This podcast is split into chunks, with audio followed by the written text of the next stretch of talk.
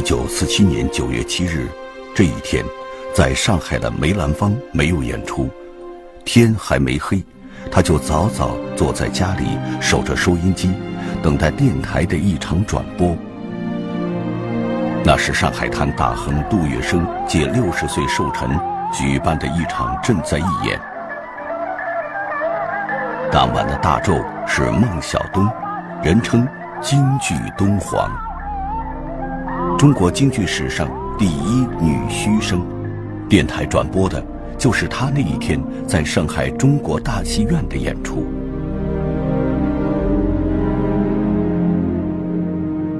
那一晚的演出。一票难求，最高票价是五十万法币一张，黄牛票炒到了五百万。那个年月，三十万法币可以买一担粮食，一张票相当于近两千斤大米。即便如此，依然买不到票。当年的京剧四大须生马连良也没位置，剧场经理给他在剧场过道加了一张凳子。还是与人合作的。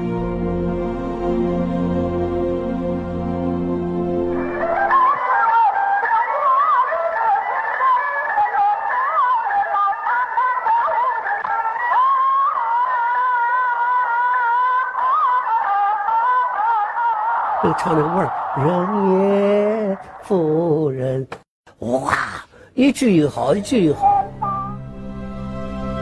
更多戏迷像梅兰芳一样守着收音机，听完了转播。那一段时间，连上海滩的收音机都卖断了货。不过梅兰芳不是买不到票，这一次赈灾义演，梅兰芳是绝对的主角。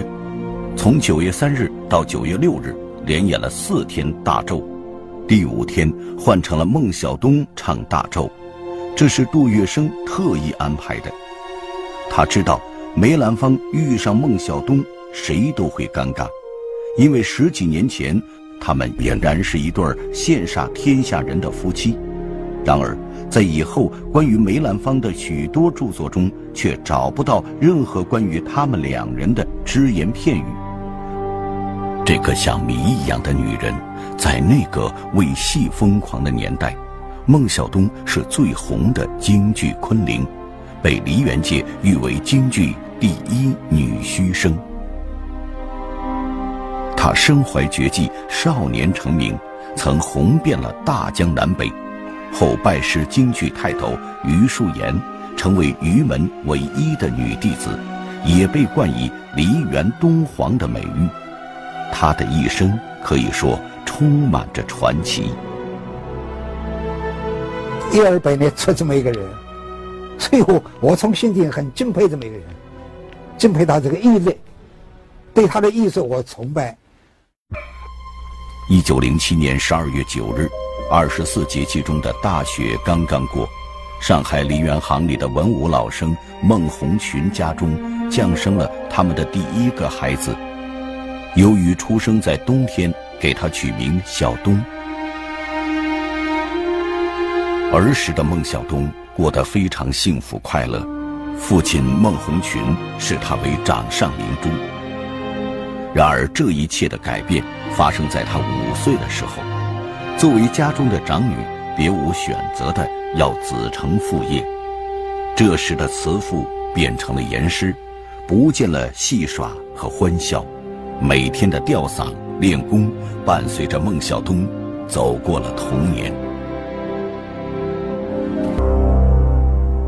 十一岁时学艺出城的孟小冬，开始跟着师傅裘月祥打戏班，闯荡无锡、武汉等地。天性独特的他，很快就闯出了名气。十三岁后，和师傅返回了上海，而此时的孟小冬已脱胎换骨，成为一位亭亭玉立的美少女，并在上海的各大戏院开始登台演出。一九二零年，在上海滩的梨园界，孟小冬确立了自己的地位，而且被当时刚刚成立的唱片公司看上，成为我国最早一批灌制唱片的京剧女演员。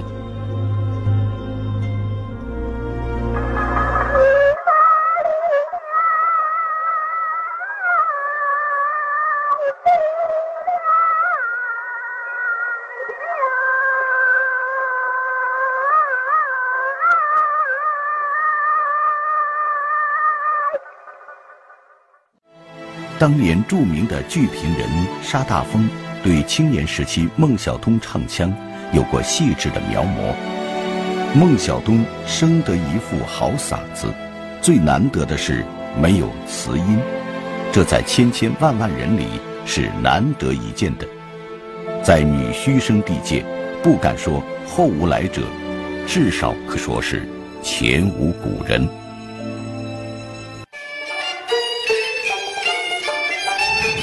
正当年少的孟小冬如日中天之时，一个人却指出了他的不足。他就是孟小冬的琴师，曾给大老板程长庚、灵界大王谭鑫培操过琴，号称民国第一圣手的琴圣孙佐臣。说你这个老生呢，条件很好，但你唱的戏路太杂。你要真正吃这个饭，那个小码头不要跑了。是这样，你一定要到北京。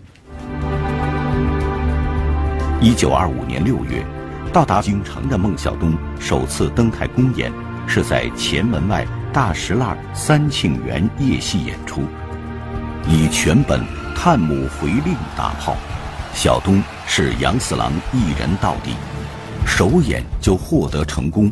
一炮而红，俊美的扮相，满弓满调的唱腔，很快就征服了京城挑剔的戏迷。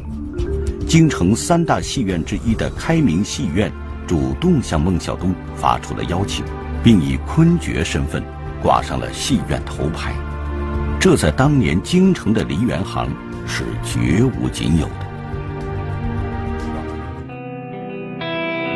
当时同在开明戏院挂头牌的还有梅兰芳，只不过梅在周六周日出演，孟小冬在周五。时间的阴差阳错，使得冥冥中注定的两个人一时间无缘相见。妙龄之际的孟小冬并不知道，接下来的这段奇妙境遇，竟改变了他一生的方向。冯耿光是当时的京剧文化名人，母亲八十寿辰堂会，原本邀请的是京城名角余淑妍和梅兰芳联手演出的《四郎探母》，然而余淑妍临时生病，不能赴会了。有人就出主意了，说别忙，说现在大山梁那地方啊，那从上海来了一个昆角。才十七八岁，他扮相又好，嗓音又好，孟小冬。四郎探母成功演出后，凡是梅兰芳的堂会对手戏，必请孟小冬。北京城一时流传着龙凤配对儿的好事。一九二六年下半年的一天，今儿个雅集财政总长王克敏过生日，准备举办堂会。由于名伶云集，一时间首排哪个戏成为宾客讨论的焦点。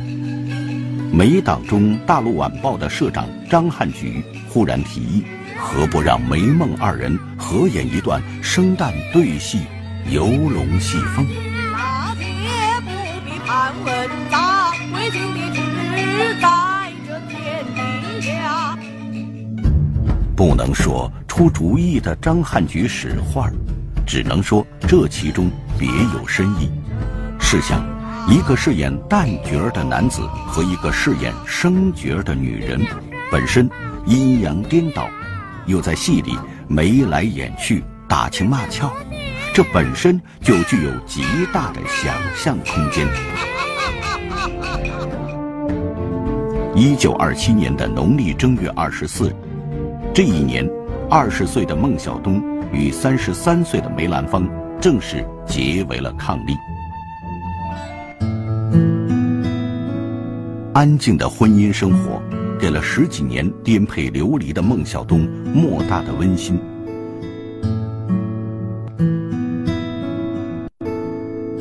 婚后的孟小冬谢绝了一切演出，全心全意的隐居小院，甘愿做起了梅兰芳身后的女人。偶尔独自在家化起妆来，过下戏言。然而，这样只属于梅孟二人金屋藏娇的日子，却潜伏着危机。半年后，一个秋风萧瑟的午后，一声枪响，打破了这二人世界的宁静。一九二七年九月十四日，中国银行总裁冯耿光在公馆宴请朋友。这一天，梅兰芳也是宾客之席。下午两点多，畅饮正欢时，一名叫李志刚的男子持枪闯进公馆，质问梅兰芳抢了他的梦中情人孟小冬，并索要五万抚恤金。他一厢情愿。正当众人与他交涉之时，军警赶到，慌了神儿的李志刚夺路而逃，谁知枪走火了，打中了《大陆晚报》的社长张汉举的胸口，而他自己也被军警乱枪打死。随后，李志刚被枭首示众，还张贴布告，昭示京城。血案一经流传。变成了各类报纸的头条，争相炒作，引发了各种版本。更有甚者，把孟小冬说成是凶犯的未婚妻，很轰动啊！当时在北京，但是这个对梅兰芳和孟小冬这个感情上呢，受到很大的影响。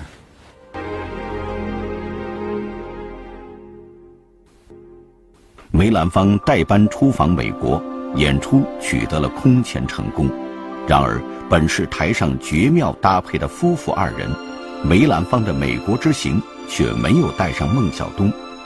通过此事，已能看出两人情感或许出现危机的端倪。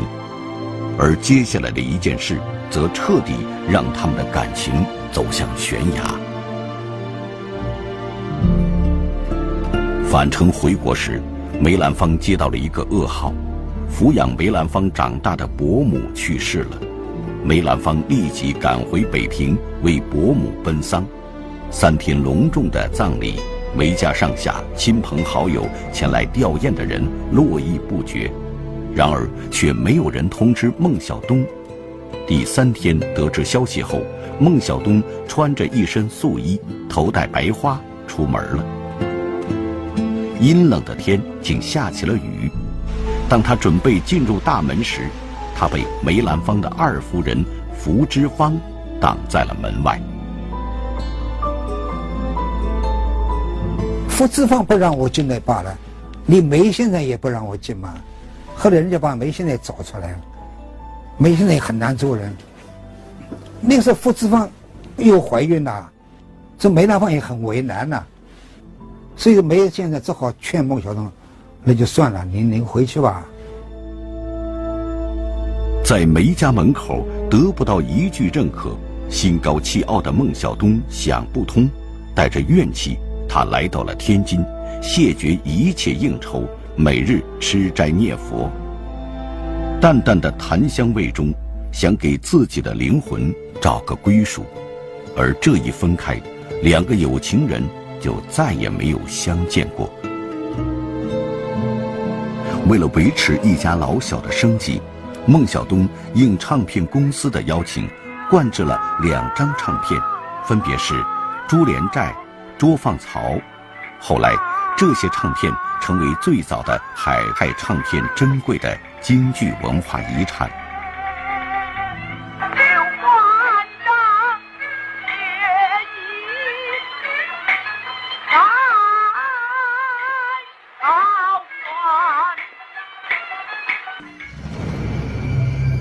孟小冬与梅兰芳是在一九三一年正式分手，一个生活在天津，一个移居到了上海。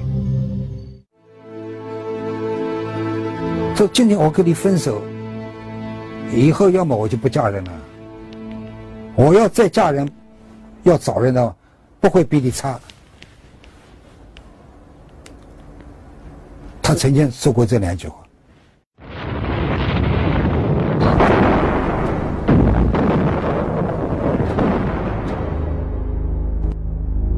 三七年，日本占领北平。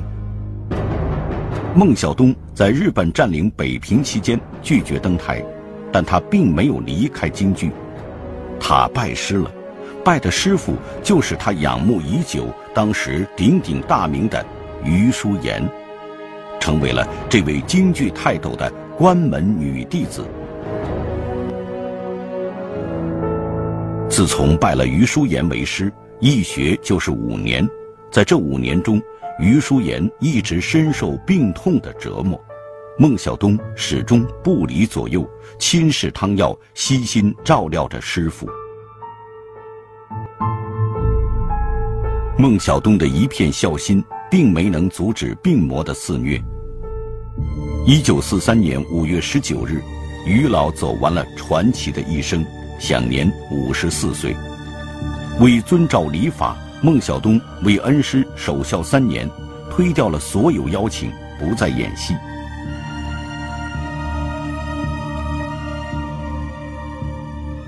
在北京东四的轿子胡同八号，就是当年孟小冬的故居。现在这座院子依然保留完整，而这要归功于他现在的主人——德籍华人女士花映红。当他得知这所宅院就是他自小仰慕的京剧名伶孟小冬的故居时，他巨资买下，按原样重新修复。如今，他作为名人故居，免费对外开放。院子里有两棵高大的香椿树。据孟小冬的族人说，当年孟小冬买下这处院子时，做的第一件事。就是种下了这两棵树，因为他知道梅兰芳喜欢吃香椿。然而，两人分开后，不知孟小冬每一次在树下练声时，他又是怎样的心境？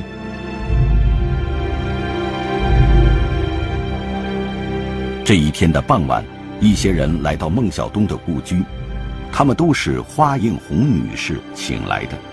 他们在组织一场排练，希望能用交响乐这种形式来诠释他们喜爱的传奇京剧女皇孟小冬。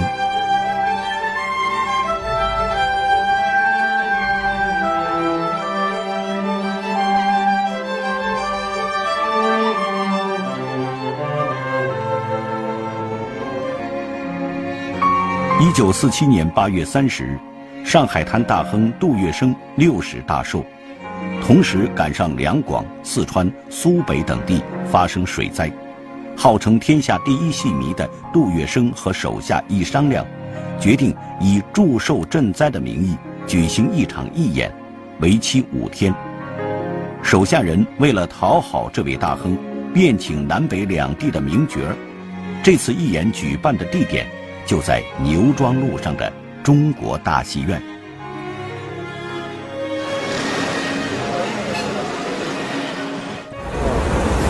这就中国大戏院。那观众就不得了，那个香港、台湾都乘飞机过来看啊，那那个那黑市票翻跟头，一票难求。孟小冬在于门深造五年，守孝三年。这期间几乎没有在公开场合唱过戏，这给了戏迷无比期待。等到《搜孤救孤》中扮演程婴的孟小冬一登台，儒雅飘逸，唱腔更是满腔满调。经过余淑妍的精心指点，把余派曲风的精华发挥得淋漓尽致。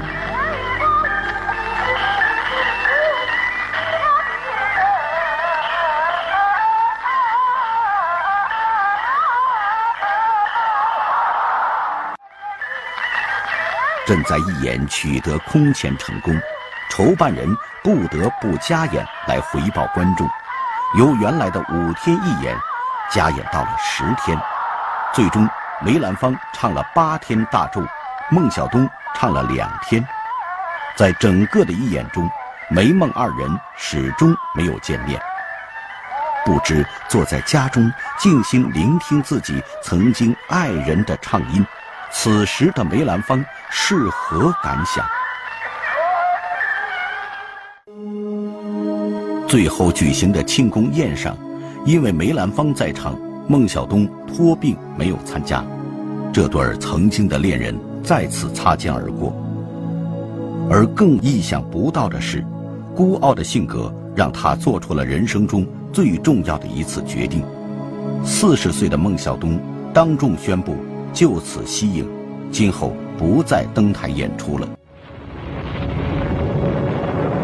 息影后，孟小冬回到北平，正赶上平津战役爆发。孑然一身的孟小冬这时接到了一封电报。是杜月笙让他的四姨太姚玉兰发出的，让他火速来上海躲避战火。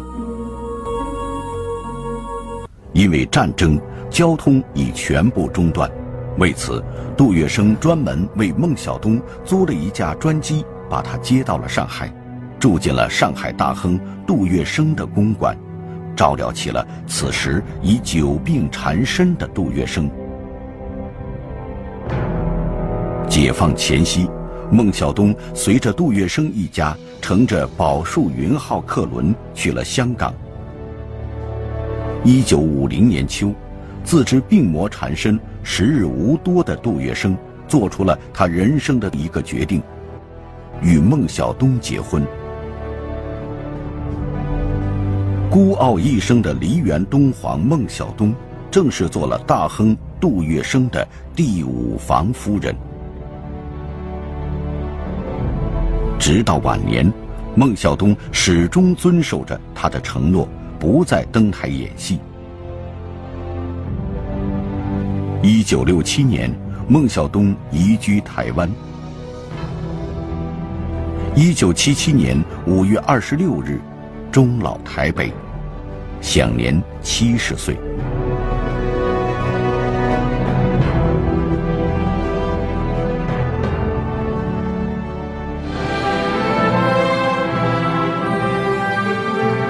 二零一五年一月十七日，花映红女士的音乐剧《京剧女皇孟小冬》正式上演。观众第一次以这种形式重温了东皇孟小冬的传奇一生。舞台上一挥传世的余音，似乎在述说着孟小冬一生的铿锵。与柔情，以及世间的凉薄与绚丽。